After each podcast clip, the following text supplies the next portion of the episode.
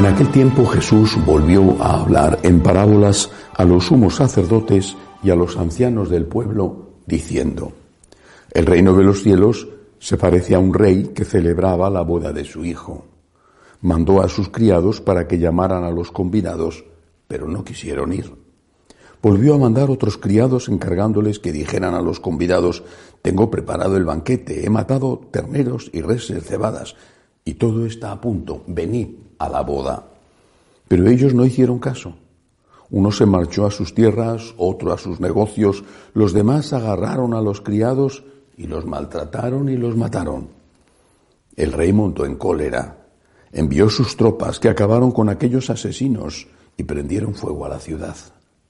Luego dijo a sus criados, la boda está preparada, pero los convidados no se la merecían. Id ahora a los cruces de los caminos y a todos los que encontréis, llamadlos a la boda. Los criados salieron a los caminos y reunieron a todos los que encontraron, malos y buenos. La sala del banquete se llenó de comensales.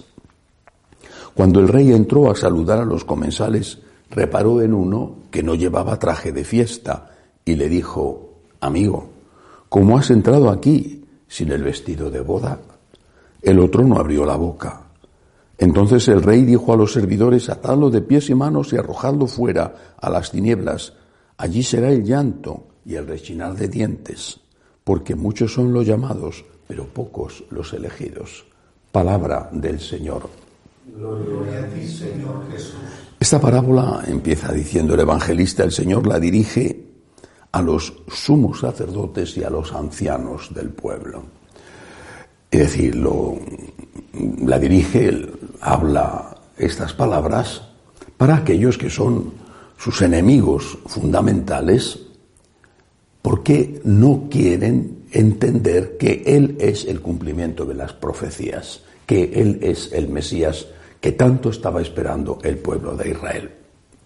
Y por eso les dice que el rey va a hacer una gran fiesta eh, y que invita a la gente importante del país a la fiesta de la boda de su hijo. Esos, estos, los, los que representan al pueblo de Israel, el pueblo de Israel entero, es este gran invitado, el invitado especial, el invitado de honor para la fiesta.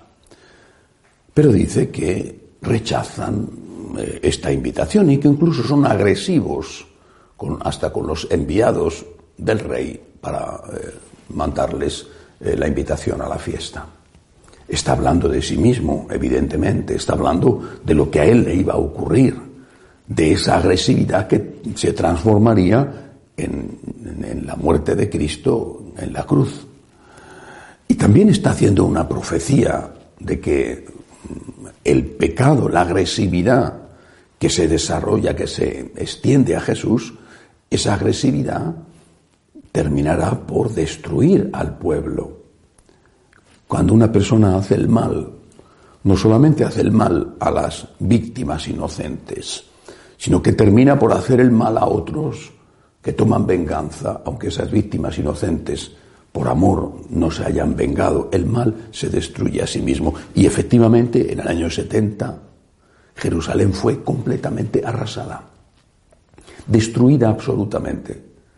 Eh, mm, eh, Flavio Josefo, un historiador eh, judío, pero afincado en Roma, dice que murieron más de un millón de personas y que 900.000 fueron vendidos como esclavos.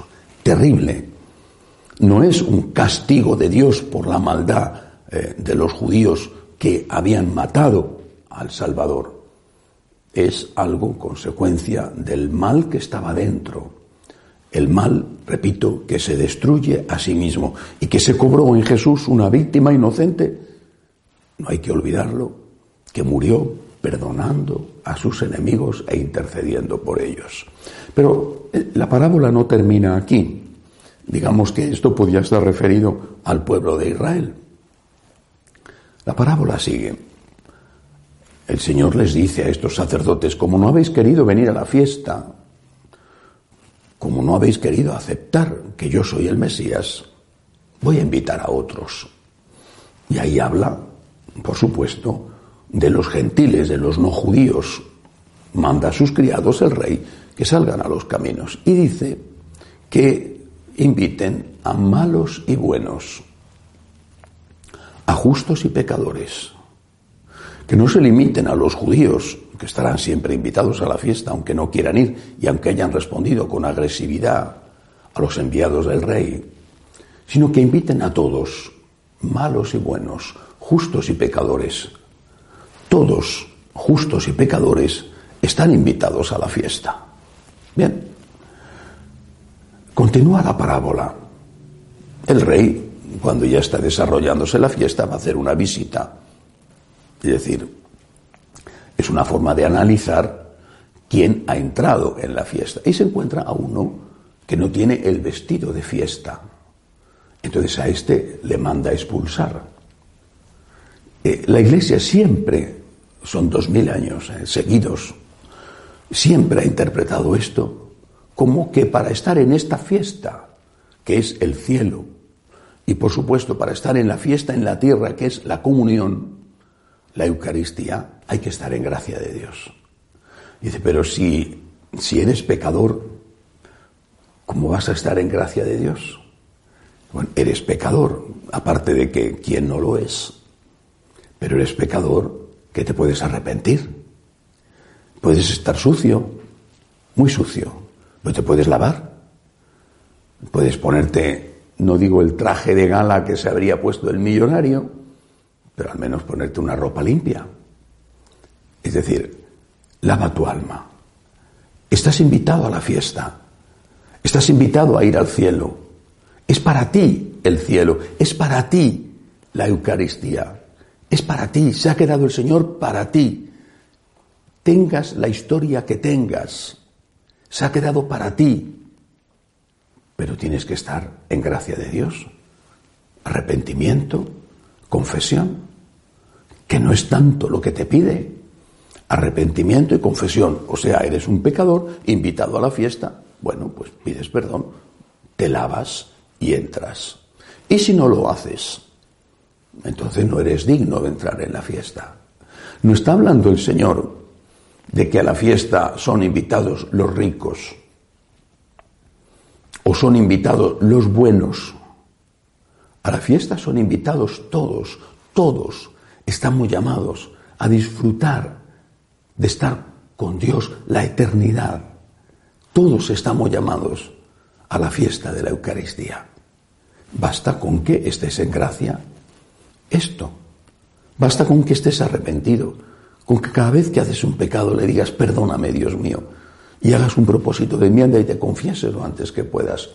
Eso es lo que te está pidiendo el Señor, a cambio de invitarte a la gran fiesta de la vida en la tierra y en el cielo. ¿Cuánto daño hacen? ¿Cuánto, cuánto daño hacen? Aquellos que dicen que no hace falta confesarse para comulgar. O aquellos que dicen que las cosas que son pecado no lo son.